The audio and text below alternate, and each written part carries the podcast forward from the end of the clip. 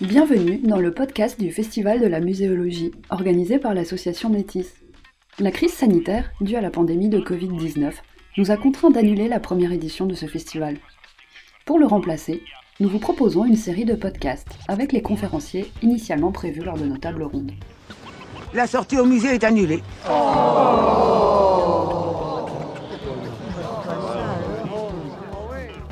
Je suis Olivier Fabry, étudiant à la maîtrise en muséologie de l'Université de Montréal. J'accueille aujourd'hui dans ce podcast Bruno Nassim Aboudraр, professeur en esthétique de l'art à l'Université Sorbonne Nouvelle, Sébastien Gocal, directeur du Musée national de l'histoire de l'immigration, et Jean-Hubert Martin, historien de l'art, conservateur, directeur d'institution et commissaire d'exposition.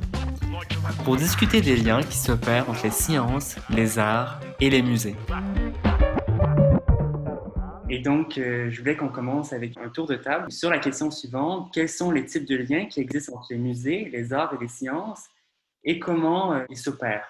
Donc, si on peut peut-être commencer par M. Aboudrar. Bon, bah, si, si, je dois commencer, je voudrais d'abord insister, enfin souligner le, paradoxe de votre question, parce qu'en fait, il me semble que historiquement, au cours du 19e siècle, les musées servent surtout à délier les arts et les sciences. D'une certaine façon, c'est leur fonction. Bien séparer ce qui est de l'ordre de l'art et ce qui est de l'ordre de la science. Et d'ailleurs, ça se voit euh, dans la séparation euh, qui existe encore, enfin qui n'existe presque plus, mais qui existe encore un petit peu entre musée et muséum. Euh, sont, euh, sont destinés à la présentation de la science, les musées sont destinés à la présentation des beaux-arts, et puis euh, dans les muséums, quand il y a une, une, représentation artistique, elle est justement très spécifique. C'est le cas ici au Muséum de Paris, par exemple, c'est le cas de, des peintures de Cormon ou des sculptures de Frémiet, qui sont une sorte de caution artistique dans un lieu qui précisément est défini comme non artistique. Et puis, euh, au milieu de ça, il y a le problème, euh, pendant toute la fin du 19e siècle une bonne partie du 20e siècle, des musées de, euh, sciences humaines, particulièrement du, du musée de l'homme. Et d'une certaine façon, quand Paul Rivet fait appel à Georges-Henri Rivière pour transformer le musée du Trocadéro, lequel musée du Trocadéro a quand même comme fonction, il ne faut pas l'oublier, de montrer que les indigènes d'Afrique, incapables d'art précisément, et que leurs artefacts ne peuvent pas être confondus avec des œuvres d'art, même si bien sûr ça va rater parce que des, artistes vont reconnaître la, qualité artistique de ces artefacts. Mais à l'origine, c'est quand même ça l'idée, je caricature un peu, mais c'est ça. Et quand, euh, euh, quand Rivet fait appel à Georges-Henri Rivière, son, son, son trait génie, c'est de le faire travailler à contre, à contre-emploi d'une certaine façon, parce que Rivière a fait des expositions, notamment d'art vernaculaire euh, américain, qui ont plu à Rivet. Donc euh, Rivière connaît parfaitement la valeur artistique des artefacts, mais euh, ce qu'il est chargé de faire au Musée de l'Homme, c'est une présentation anthropologique, c'est-à-dire une présentation globalement fondée sur l'idée sur de milieu. Donc on est encore dans un dispositif de séparation. Et en fait, il me semble que quand beaucoup plus récemment, depuis 30-40 ans à peu près, tout le monde, les muséologues, les commissaires d'exposition, les artistes, les scientifiques, cherchent à dépasser cette séparation. Ils le font en faisant jouer le musée contre lui-même. Ils ont, ils d'une certaine façon euh, pas le choix. Et du coup, c'est pour ça aussi il me semble, que, reviennent des situations pré-muséales comme des références un peu insistantes, parfois formidables, parfois lourdes, au cabinet de curiosité, au, théâtre d'anatomie, ce, genre de choses qui, sont depuis une quarantaine d'années revenues dans le, travail muséologique et qui précisément ne sont pas muséaux, reviennent à une antériorité euh, du, musée, en tous les cas du musée tel qu'il a été développé dans un long 19e siècle, qui commence peu avant la, la fin du 18e siècle et se termine dans dans les années 30 à peu près du XXe siècle. Et quant aux artistes, c'est pareil, c'est-à-dire qu'ils sont, ils, ils, reviennent, ils sont, ils sont sommés, ils le font, font pour certains d'entre eux très volontiers, de revenir à une, à une antériorité du statut de l'artiste, un statut prémoderne, celui que l'artiste pouvait avoir encore à la Renaissance, mais qui perd autour du XVIIe siècle autour de, dans les années 40, enfin dans les années cartésiennes du, du 19e siècle, pour redevenir justement des, agents de savoir à part entière et non pas euh, un corps de métier en charge euh, de la production de la beauté d'une certaine façon. Donc, je, voilà, je, termine parce que je crois que j'ai été très au-delà du temps qui m'est imparti, mais je voulais juste souligner ce, ce point. Ce qui m'intéresse dans votre question, c'est c'est que précisément, elle, recouvre un paradoxe quant à la, quant à la fonction euh, historique du musée, il me semble. Et donc c'est justement ce paradoxe qu'on va tenter d'explorer aujourd'hui. Donc je propose qu'on poursuive notre table ronde avec l'intervention de M. Gokalb, qui est directeur au MNHI et qui explore justement ces liens à travers les expositions et les collections. Bonjour, donc je suis Sébastien Gokalb, le directeur du Musée national d'histoire de l'immigration. Et je voulais, euh, plutôt qu'une approche un peu historique, je voulais vous faire part en fait d'une réflexion qu'on a en ce moment euh, à savoir la refonte du parcours permanent, donc euh, raconter l'histoire de l'immigration sur deux siècles, que l'on fait à partir d'un rapport qui a été rédigé par une cinquantaine d'historiens, notamment géographes, sociologues, etc., et que l'on mène avec un commissariat scientifique.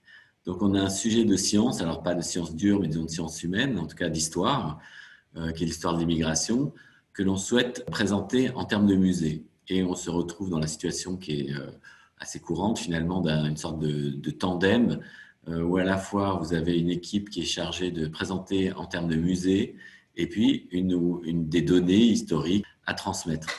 Et d'abord, ce sont deux, en général, deux univers assez, finalement, qui ont des méthodes de travail et de réflexion et des objectifs assez différents. En gros, pour euh, caricaturer, ce serait d'un côté l'université, de l'autre côté le monde des conservateurs, qui travaillent régulièrement ensemble, mais qui, par leur euh, quotidien, ont des habitudes assez différentes et qui et donc le travail pour nous actuellement c'est de traduire en fait un propos historique pour apporter en fait que le visiteur qui viendrait ressorte avec des réponses à quelques questions notamment qu'est-ce que l'histoire de l'immigration euh, qu'est-ce que j'ai compris de l'immigration quand est-ce qu'on est immigré quand est-ce qu'on est étranger comment on devient français quels sont les enjeux des xénophobie euh, d'hospitalité etc à travers le temps et c'est cette euh, cette question, donc, on traduit par trois types de collections. Une collection qu'on appelle historique, à partir notamment des photos historiques. Donc, ça, c'est assez simple de présenter, je sais pas moi, une photo de la retirada et d'expliquer ce qu'est la retirada.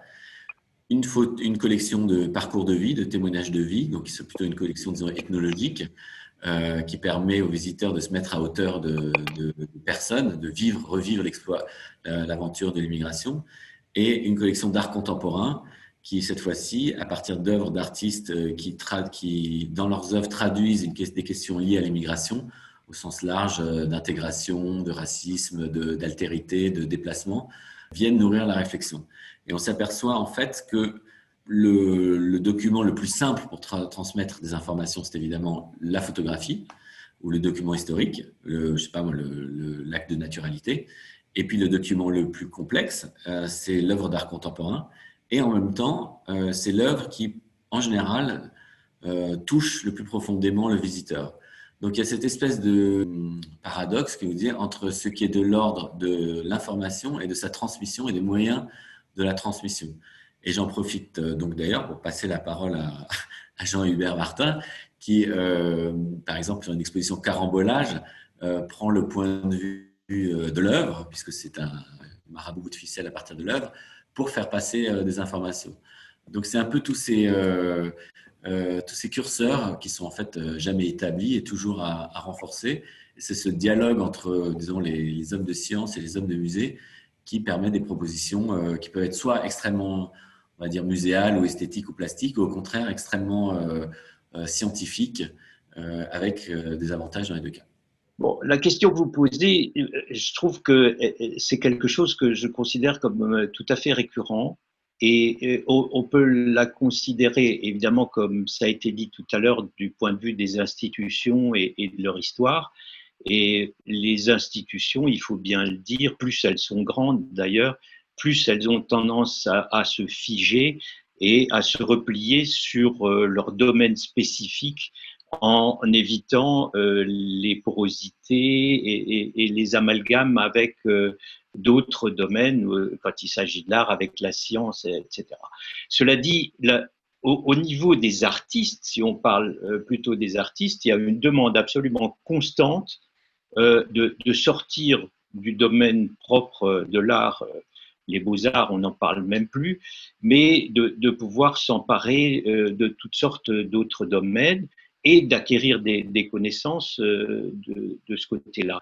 Et euh, cette, euh, cette requête est tout à fait légitime et je pense qu'elle a existé d'ailleurs de tout temps. Il y a les artistes ont voulu s'intéresser à, ce qu'était la vie d'une manière générale et donc par conséquent aux sciences et acquérir des connaissances dans ce domaine-là. C'est vrai que la, vision que nous avions, nous avons du, du 19e siècle est, celle de, d'une société extrêmement compartimentée qui a d'ailleurs donné naissance à cette pléthore de musées et de catégories dans l'art qui sont des catégories qui deviennent de plus en plus spécialisées, de plus en plus fines, de, plus en plus spécifiques.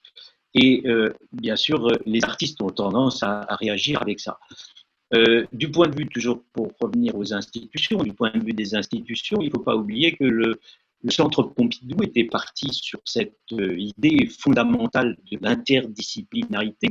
Alors évidemment, il n'y a pas de département euh, scientifique à proprement parler euh, dans le centre Pompidou, mais euh, il y avait au départ, du moins, un dialogue constant entre le musée, qui évidemment s'occupait de, de, arts et, et, de, et de l'activité artistique, et le centre de création industrielle, qui était beaucoup plus un, un, agent de réflexion sur la société, euh, sur euh, la manière dont elle fonctionnait, sur ses aspirations euh, et, sur ses conventions.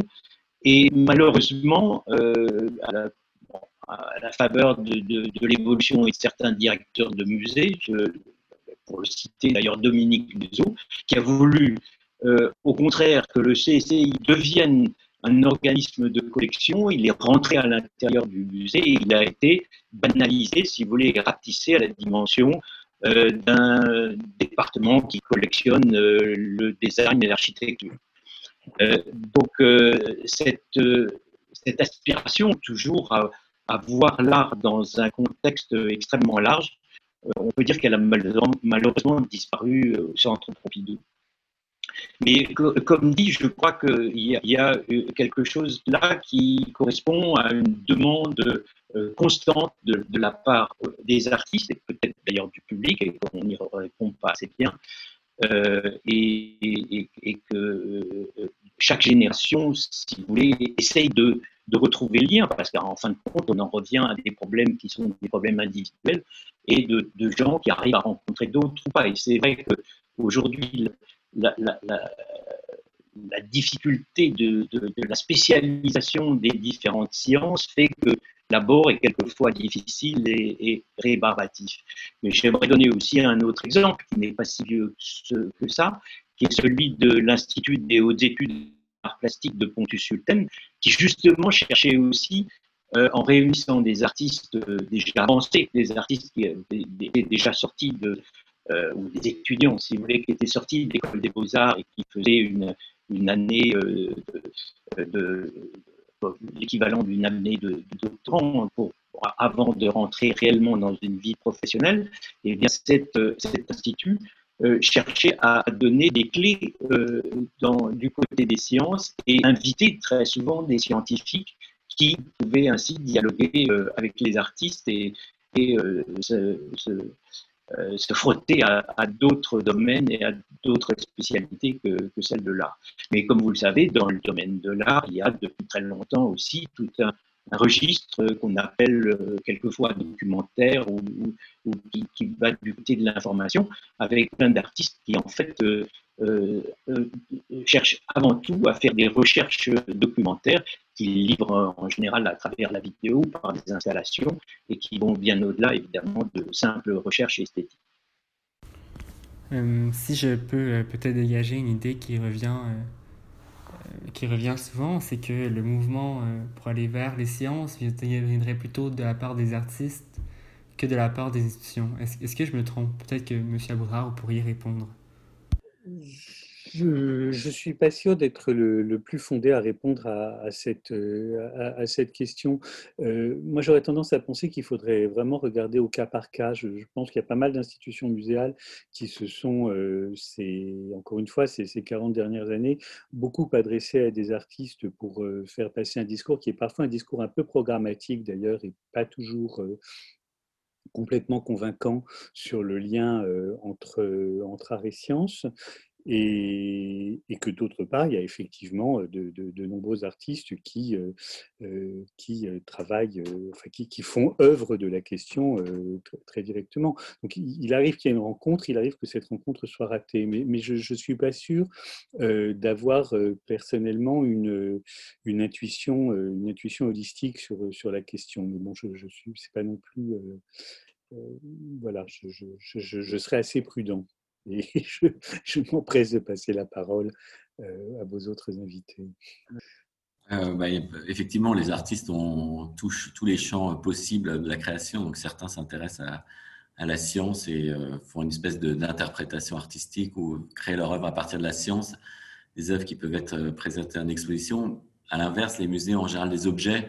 Vous êtes un musée de beaux-arts, vous êtes un musée d'histoire des sciences et là, votre sujet est assez cantonné. Alors parfois, il y a des tandems euh, euh, qui fonctionnent ou pas. L'exposition la plus, la, plus, enfin, la plus ancienne ou la plus connue, disons plutôt, c'est L'âme au corps qui associait euh, Jean-Pierre Changeux, neurologue, Jean Clair qui était conservateur.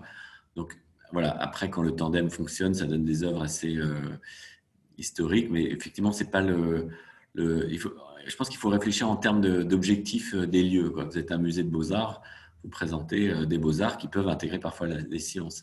Et ce que disait euh, Jean Hubert, à savoir que l'utopie du centre Pompidou n'a finalement pas fait beaucoup d'enfants, euh, c'est exact. C'est-à-dire que cette idée de mélanger les deux n'a pas prise peut-être la, cité de la Villette qui, fait la même chose, mais voilà, à la limite dans le sens inverse. Oui, enfin ça, c'est surtout vrai si l'on si l'on regarde les sciences, euh, les sciences dures. Et, je crois qu'il y a quand même pas mal de, travail euh, qui va dans ce sens à la Cité de la Villette, si, si on reste dans le contexte français. En revanche, pour les sciences humaines, ça, me paraît, ça, me paraît moins, directement vrai parce qu'il y, a quand même beaucoup d'œuvres d'art contemporain qui sont en prise directe sur des, sciences, sur, des questions de, sciences humaines et qui sont présentées au titre de, l'art contemporain, que ce soit à Paris, je sais pas moi, dans, des institutions comme le Jeu de Paume ou, le Palais de Tokyo, on voit constamment des, artistes qui travaillent directement sur le postcolonialisme, le racisme, des, questions de situation dans le genre, etc. Donc là, d'une certaine façon, enfin, toute institution qui reçoit ces artistes, en se faisant, euh, présente des, œuvres qui interrogent les sciences humaines ou qui même s'interrogent en sciences humaines ou participent euh, au mouvement euh, général des, sciences humaines. Là, je pense que la, fusion est beaucoup plus, aisée si on regarde les sciences humaines, et surtout les nouvelles sciences humaines, encore une fois, Gender Studies par exemple, postcolonial, etc., euh, que, que si on regarde les, les, sciences dites, dites dures, les sciences expérimentales. Donc on peut passer à la question suivante. Est-ce que les liens entre les musées, les arts et les sciences sont à favoriser? Et si oui, comment on peut les favoriser? Bah, je, je, pense qu'au niveau des institutions, c'est toujours euh, assez difficile. Enfin, sauf pour des institutions comme, comme le Palais de Tokyo qu'on a cité tout à l'heure, qui est justement à l'écoute de, de, toutes sortes de nouveautés et qui veut euh, donner une, euh, une, vision extrêmement large de, de, ce qui se passe euh, dans la création. Le, le meilleur exemple, me semble-t-il, d'ailleurs, c'est cette exposition magnifique de Sarah Seno il y a quelques mois, si vous voulez, qui est à la fois quelqu'un qui est complètement dans les sciences naturelles avec l'élevage de ces araignées, euh, et je l'ai vu dans son atelier à Berlin, c'est absolument extraordinaire. Il y a des dizaines d'araignées, chacune dans, dans son petit euh, euh, parallélépipède qui tissent leur toile, etc. Et, en même temps, euh, dans des recherches euh, sur le vol et, et, qui sont quasiment de l'ordre utopique, mais qui sait qui peuvent aller vers des, découvertes peut-être extrêmement intéressantes. Et donc, euh, il, est là-dedans euh, et il baigne dans, des domaines extrêmement différents. Il les utilise vraiment comme euh, son matériau artistique et je pense que c'était quelque chose de, tout à fait étonnant. Donc, ça, c'est le cas d'institutions qui sont en prise avec ce qu'il y a de, de, plus novateur dans la création actuelle. Quant aux grandes institutions comme les musées, sauf le modèle du centre Pompidou, mais comme dit, qui s'est replié et, qui s'est sédimenté au lieu de continuer à s'ouvrir. Ils restent extrêmement spécialisés et, ils ont beaucoup de mal, je dirais, déjà regarder le mal que ont les, grands musées, les majors, pour s'ouvrir à, la création d'autres cultures. Ils n'y arrivent pas. Ils n'arrivent même pas non plus à, intégrer des, choses aussi simples que l'art brut, parce qu'ils sont euh, dans des systèmes de, conventions, de, règles euh, dont ils n'arrivent pas à se défaire. Et bon, c'est un peu malheureusement le défaut des, grandes institutions et on, a beaucoup de mal à y, échapper. Oui, je, pense effectivement, euh, favoriser le, les liens entre les sciences et les arts, les artistes, euh, on n'est pas à leur dicter ce qu'ils font. Donc, si les artistes comme Thomas Saraceno travaillent dessus, ben, on en est ravi et qu'ils présentent les œuvres, que ce soit au Palais de Tokyo ou ailleurs, c'est tant mieux. Quant aux, institutions muséales, là encore, ça dépend de leur euh, mission. Mais si je prends un lieu qui s'adresse aux sciences dures, comme le Conservatoire euh, des arts et métiers, ou en tout cas en partie en sciences dures, c'est sûr que de varier les, pistes de transmission de savoir, puisqu'en fait c'est de ça dont il est question, euh, c'est évidemment une piste euh, importante. Euh, l'art contemporain permet de transmettre des réflexions, des informations d'une manière totalement différente d'un texte ou d'une expérience. Et c'est à mon avis la diversité des, moyens de, transmission qui, sont, qui, font la force du lieu. En tout cas, au musée de l'histoire de l'immigration, qui n'est pas un très grand musée, mais en tout cas en termes de, collection, le fait d'avoir trois collections permet, lorsqu'un visiteur vient, euh, de prendre connaissance de cette histoire, que ce soit de manière euh, avec des informations historiques, ou bien au contraire d'être euh, percuté, même presque par des œuvres d'art contemporain. Donc oui, effectivement, c'est. après, c'est vraiment encore une question de, comme dit Jean Hubert, il y a des codes, de, des conventions d'exposition euh, certains lieux, en fait, la convention, c'est de faire péter la convention, comme euh, le palais de Tokyo. Et il y en a d'autres où, au contraire, euh, c'est de plus en plus difficile.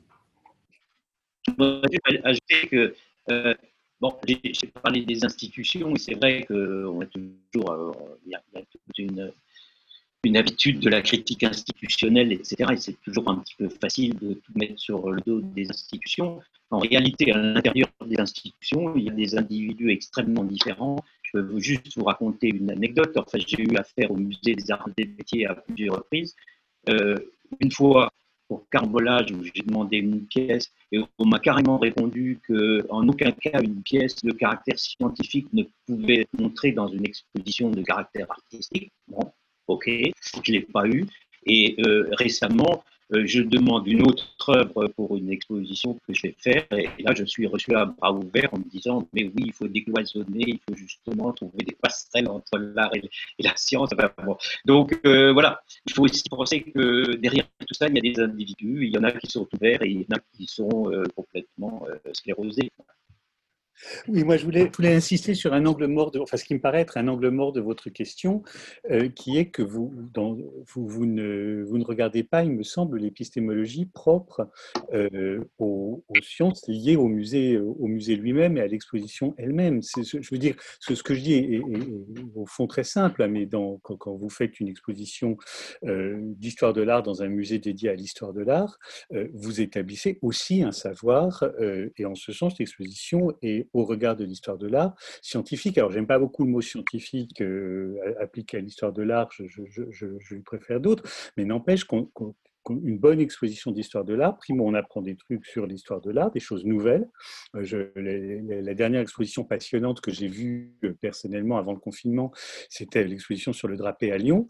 Et le, regard qui est porté sur, euh, sur le drapé est un regard, enfin, apprend énormément de choses sur l'histoire du drapé, sur, sur la question théorique du drapé en histoire de l'art, etc. Donc ça, c'est un premier point. Donc il y a un savoir inhérent à l'exposition, y compris dans son lieu. Une exposition au musée de, de l'immigration apprend des choses sur le regard sur l'immigration, sur l'immigration elle-même, sur l'organisation d'une exposition au musée d'immigration, etc., etc. Donc il, y a, il y a évidemment un savoir qui est, encore une fois, une, épistémée qui est, qui est non seulement contenue, mais même manifestée dans une bonne exposition. Premier point. Second point, c'est relativement rare en France, mais en Italie, par exemple, depuis des années, c'est d'ailleurs parfois un peu, lourd, euh, dans toute exposition, il y a un énorme, je parle là encore d'exposition d'histoire de l'art, il y a un énorme travail qui est fait sur euh, la, euh, sur, la restauration des œuvres pour l'exposition.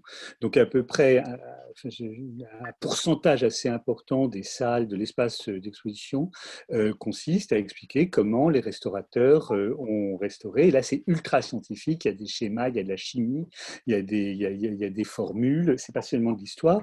Et donc, on a affaire à un discours extrêmement scientifique parce que le travail du, du restaurateur est un travail extrêmement scientifique. Encore une fois, en grande partie un travail de chimie, mais aussi un travail d'historiographie. Et ça, ça a lieu dans une exposition. Donc, je pense que la, séparation, si vous voulez, le, exiger d'une exposition qu'elle soit euh, systématiquement ou que, sa scientificité soit extra-expositionnelle, euh, me paraît pas euh, forcément euh, nécessaire. C'est tout ce que je veux dire. Il y a, je, répète, quoi, il y a une épistémologie de l'art qui a lieu dans les musées, qui a lieu dans les expositions. Monsieur Gokal, peut-être euh, voudriez-vous réagir? Non, en fait, euh, le, la, question finalement, c'est est-ce qu'il y a vraiment, euh, même dans l'intitulé, est-ce qu'il y a une opposition? Est-ce qu'il y a, d'où, sort votre intitulé? C'est-à-dire, est-ce que ça va pas de soi que effectivement une exposition est avant tout scientifique? Enfin, en tout cas, une bonne exposition est avant tout scientifique. Mm-hmm. donc voilà, et donc, en fait, effectivement, il n'y a pas vraiment d'opposition euh, possible. Après, c'est qu'est-ce que vous allez voir. Euh, je ne sais pas, moi, si vous allez voir une exposition sur euh, le système solaire, ce qui va vous importer, c'est avant tout de savoir comprendre comment fonctionne le système solaire. Si à côté de ça, vous avez une œuvre d'art qui vous présente de manière, je sais pas, ludique ou autre, tant mieux. Mais voilà, c'est plutôt qu'est-ce que vous allez voir dans une exposition qu'il faut mettre en avant. Et à l'inverse, si vous voulez mettre le monde du système solaire vu par les artistes, euh, ça vous intéressera plus de voir, euh, je sais pas, un tableau de Vermeer que de savoir exactement comment la Terre euh, enfin, tourne autour du Soleil. C'est un peu le. Moi, je raisonnerais plutôt en termes d'objectifs. Tous les objectifs sont bons, mais ils ne s'opposent pas les uns aux autres. Quoi. Non, ils ne s'opposent pas, mais peut-être que dans certaines expositions, ou encore dans le cas du MNHC, l'art contemporain est essentiel pour présenter des enjeux contemporains liés par exemple à l'immigration ou à des nouvelles sciences comme les, gender studies ou les, ou les post-colonial studies. Peut-être que l'art contemporain peut permettre de donner un point de vue que l'institution ne pourrait peut-être pas prendre.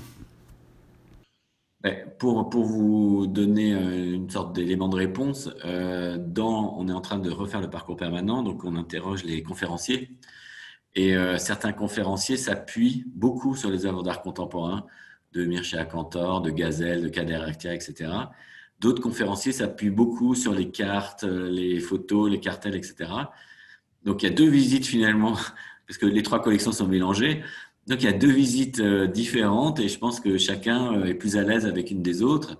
Et là, on travaille sur le refond du parcours permanent. Certains des co-commissaires ou commissaires scientifiques euh, ne comprennent pas, ne, ne voient pas vraiment ce qu'apporte une œuvre d'art contemporain et d'autres considèrent que euh, euh, s'il n'y a pas d'art contemporain, l'exposition sera ennuyeuse. Donc, c'est une question de, culture euh, ou d'acculturation, je dirais.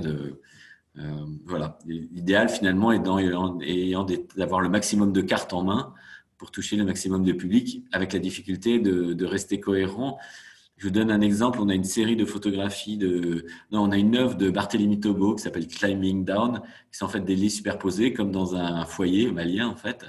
Et il y a sept étages. Donc euh, évidemment, aucun lit superposé, il y a sept lits superposés. Donc à la fois c'est très percutant parce que voilà, vous vous souvenez qu'il y a une espèce de densité énorme dans les foyers maliens pour tout le dire. Et puis c'est drôle, hein, cette œuvre, elle est assez forte. Et à l'inverse, euh, en termes de, contenu scientifique, c'est très mauvais parce que euh, pour peu que vous lisez pas le cartel, euh, le visiteur euh, peu attentionné peut repartir avec l'idée que, que dans les foyers malins, on superpose cette lit. Donc il y a toujours, le problème est assez, il faut juste faire attention à être dans le détail. oui, je, je, comprends tout à fait. Si vous me permettez une perspective qui, qui est autre, en ce moment, je me retrouve au Canada où on retrouve beaucoup de musées avec des objets autochtones et l'art contemporain vient comme un outil pour les artistes autochtones de se, de se réapproprier le discours institutionnel. Donc la rencontre entre l'histoire et la science se fait, si on veut, par l'art contemporain. je, crois que ça pourrait s'appliquer à, d'autres à d'autres enjeux contemporains, si on peut le lier par exemple avec les gender studies ou, ou ou autres sciences, nouvelles sciences. L'avantage d'une œuvre d'art contemporain, c'est que euh, par rapport à ce que vous racontez, ce que vous dites, hein, c'est que l'objet proposé est un objet qui n'a pas un message. Il y a une ouverture dans l'art contemporain. en tout cas, c'est une manière dont je le vois, c'est-à-dire qu'une œuvre d'art contemporain, elle est polysémique, ça veut dire, ça veut pas dire qu'on peut lui mettre tous les sens qu'on veut, mais il y a quand même, à différence d'un texte qui dit une chose le plus précisément possible, une œuvre d'art contemporain ouvre à la réflexion. Donc ça permet aussi d'avoir une approche un peu moins frontale ou un peu moins partiale de certaines questions un peu euh, justement tendues euh, comme il y en a tant aujourd'hui. Et donc, euh, j'aimerais conclure par une question qui, est celle de, l'exposition. Donc, on a beaucoup questionné donc, le, mélange art, science ou pas dans les musées. Mais est-ce que l'exposition pourrait servir comme outil de recherche au-delà de seulement présenter une recherche Est-ce que l'exposition en soi pourrait être une manière de faire de la recherche, selon vous? Je vous prends un exemple. Il y a eu une exposition sur Picasso cubiste au MoMA, je ne sais plus, il y a 2-3 ans, dans lequel étaient réunies les six versions du verre d'absinthe de Picasso. Et donc, c'était une occasion pour quelqu'un qui travaille sur euh, ce sujet de faire une comparaison qui ne soit pas à partir d'une diapositive, mais qui soit extrêmement fine. Ceci, ça peut nourrir la recherche. Et puis d'autre part, lorsque vous avez une exposition, vous avez en général un budget, évidemment, et si, si le budget est élevé, euh, ou même s'il n'est pas très élevé d'ailleurs, ça peut euh, inciter ou développer de la recherche. Je ne sais pas, j'avais exposé une œuvre de Warhol qui s'appelle Shadows, qui était une œuvre de 1979 sur laquelle il y avait peu d'informations. Pour l'exposer, il fallait euh, voilà, documenter au maximum l'œuvre, donc on a fait un travail de recherche. Et comme j'étais avec un, un universitaire, euh, voilà, ça peut, ça peut ouvrir des démarches de recherche, euh, des programmes de recherche quand il y a beaucoup d'argent, etc. Est-ce que vous voudriez réagir, M. Aboudrar, euh, dernière Oui, non, je, souscris tout, entièrement à ce qui vient d'être dit. Une, une, bonne exposition, c'est à la fois le résultat d'une recherche et une proposition de recherche qui va ensuite être discutée par des chercheurs, par le public, et puis donner lieu éventuellement à une autre exposition qui avancera, etc.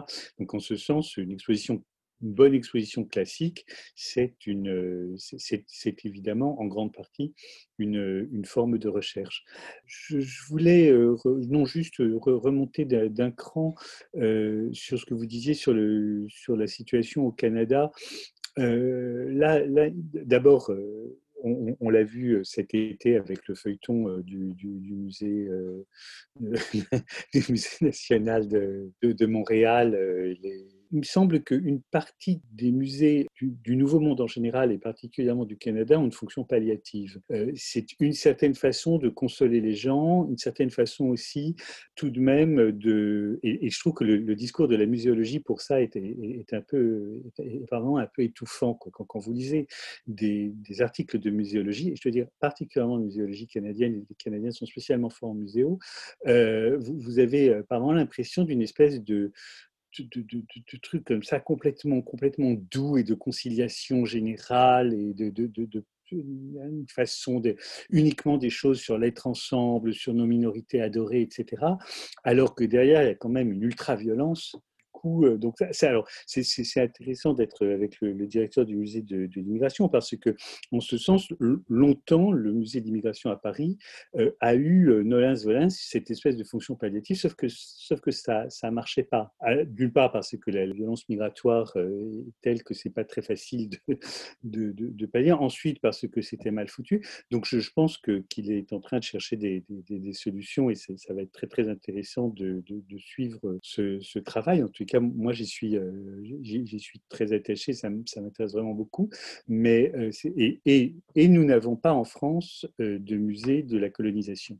On n'en a toujours pas. On n'en a toujours pas, et parce qu'on n'ose pas clairement, mais aussi probablement parce qu'on n'a pas le culot, on n'aurait pas le culot collectivement de faire quelque chose d'aussi d'aussi doux, mou et content de soi que peuvent l'être certains musées de la certains musées canadiens sur sur, les, les, natifs du Canada. Donc vous voyez, j'ai une position d'une part, comme vous l'entendez, assez assez franche, des choses là qui, qui me paraissent être en pleine en, pleine évolution et c'est très passionnant de, de, regarder ça. Euh, merci, merci de vos remarques et puis je, suis ravi que vous soyez attentif à ce qu'on qu'on y fait dans ce musée de l'immigration. Alors, ce, qui est intéressant, c'est que le, donc, le rapport avait été présidé par euh, l'historien Patrick Boucheron, qui l'a publié. Euh, le titre de l'ouvrage, donc le rapport de préfiguration du parcours permanent, et le titre de l'ouvrage, c'est Faire musée d'une histoire commune. Et ça rejoint un peu votre remarque sur le fait que les musées ont toujours cette vision un peu fédératrice, euh, béni oui oui, on pourrait dire. Euh, bon, après, il y a à la fois une nécessité, c'est-à-dire que le musée euh, ne peut pas être clivant, donc il faut être le plus large possible. Après, on peut parler des violences qui ont eu lieu. Alors, c'est facile de parler des violences envers les Italiens au 19e siècle, un peu plus difficile de parler des violences envers les migrants, par exemple, ou la violence de la crise migratoire aujourd'hui. Après, c'est vrai, il y a toujours cette perception de l'idée qu'un musée, c'est quelque chose qui voit les sujets avec distance, avec euh, euh, une espèce de surplomb, qui est peut-être pas une bonne idée à réfléchir. Et nous, en tout cas, on a délégué toutes ces questions euh, très actuelles, notamment sur la décolonisation, postcolonialisation, etc., plutôt à des conférences, à des débats, partant du principe que si ce sont des sujets de débat, plutôt que d'affirmer quelque chose, euh, traitons-le principalement sous forme de débat. Mais, mm. euh, ou d'art contemporain, parce que c'est ouvert, effectivement. Mais, euh, mais c'est vrai que la, question de la. À la fois, vous avez envie d'attirer des gens, donc de, la violence peut être, doit être cantonnée quelque part. Et puis cette mission d'apaisement, c'est vrai que ce qu'on raconte souvent, c'est que le, le musée d'immigration a été mis en place par la mission Toubon à la suite de l'arrivée au second tour du Front National et lorsque Chirac se dit il y a une fracture, euh, il y a une drôle de perception de la société en France, il faut proposer quelque chose qui euh, remettrait du lien et qui, comme vous l'avez dit, après, un musée, ça reste un musée. par rapport à, une émission, un journal de 20 heures, on, sera toujours une goutte d'eau. Hein, mais... Vous devez peut-être réagir encore, monsieur Aboura Non, non, non, je, voulais juste dire qu'il existe, il, il, existe des, des, vrais musées de la honte. le, le, musée de la destruction des Juifs à Berlin, par exemple, c'est un, musée qui est très, ferme, encore heureux d'ailleurs euh, sur, euh, sur son propos, et très impressionnant. Alors, euh, je vais me permettre de conclure sur ça. C'est vraiment malheureux que Jean-Hubert Martin ait dû nous quitter en cours d'enregistrement en raison d'une trop mauvaise connexion, en espérant que l'essentiel de ses idées puisse être partagé tout de même. Et donc, j'aimerais vous remercier euh, donc euh, Monsieur Aboudrar et Monsieur Gokal d'avoir participé à cette table ronde et remercier évidemment Monsieur Jean-Hubert Martin. Merci beaucoup.